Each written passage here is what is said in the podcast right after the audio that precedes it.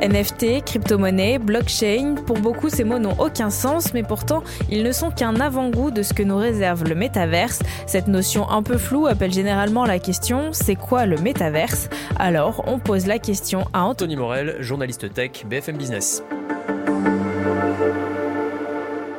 Alors le métaverse, c'est un concept qui est né dans les années 90, ça vient d'un roman de science-fiction à l'origine, ça vient de méta, méta c'est au-delà en grec et vers l'univers, et en fait ça décrit un monde où le virtuel et le réel sont un peu mélangé, on va le dire comme ça. Et ça a été repris ce concept récemment par Mark Zuckerberg, le patron de Facebook, qui d'ailleurs s'est renommé Meta, c'est pas un hasard, pour décrire le futur d'Internet, c'est-à-dire un monde virtuel où on pourrait vivre une deuxième vie parallèle. Alors lui, ce qu'il imagine, c'est qu'on chaussera, on coiffera un casque de réalité virtuelle et qu'on se retrouvera, eh bien, euh, au milieu, alors sous forme d'avatar, hein, avec d'autres gens, par exemple pour, je sais pas, euh, aller à un concert virtuel. Donc voilà, on sera tous chacun chez soi avec son casque et on aura, euh, voilà, le concert qui se déroule autour de nous ou pour travailler par exemple aujourd'hui quand on télétravaille, on a des réunions par Zoom, on est en petite vignette sur notre ordinateur, bah demain on mettra un casque et on aura tous nos collègues à 360 degrés, on pourra presque les toucher physiquement sous forme d'avatar évidemment.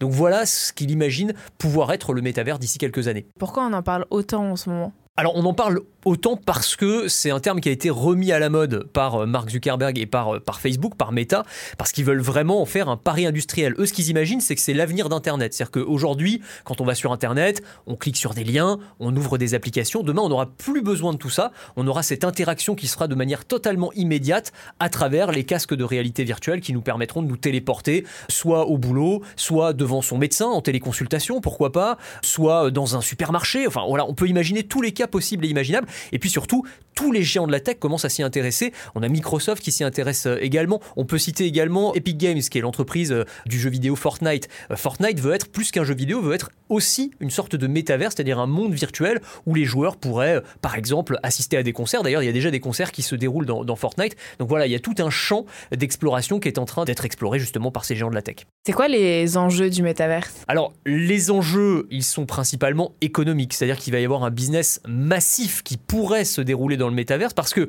notre avatar virtuel, bah, il faudra l'habiller par exemple, il faudra lui acheter une maison ou un terrain et tout ça, ça s'échangera contre des euros bien réels pour le coup. On pourra acheter par exemple, on peut imaginer hein, euh, des vêtements sous forme de NFT, hein, ces fameux euh, titres de propriété virtuelle qui nous permettent d'avoir la propriété d'un bien numérique ensuite qu'on peut revendre et on a déjà eu des expérimentations un peu dingues. Par exemple, Nike, il y a quelques mois, qui a sorti ses premières baskets sous forme de NFT qui s'échangeaient au bout de quelques jours pour plusieurs milliers de dollars pour une paire de baskets virtuelles, en pixels. Donc voilà, le, risque derrière, c'est qu'il y ait toute une spéculation qui se mette en place. Après, le problème, c'est que le métavers, pour l'instant, c'est encore un concept un peu balbutiant. Franchement, personne aujourd'hui n'est capable de dire si ça va être la prochaine révolution technologique ou si ça va être un flop retentissant. Merci d'avoir écouté ce nouvel épisode de la Question Info. Tous les jours, une nouvelle question, de nouvelles réponses. Vous pouvez retrouver ce podcast sur toutes les plateformes d'écoute, sur le site et l'application de BFM TV. N'hésitez pas à vous abonner pour ne rien manquer. À bientôt!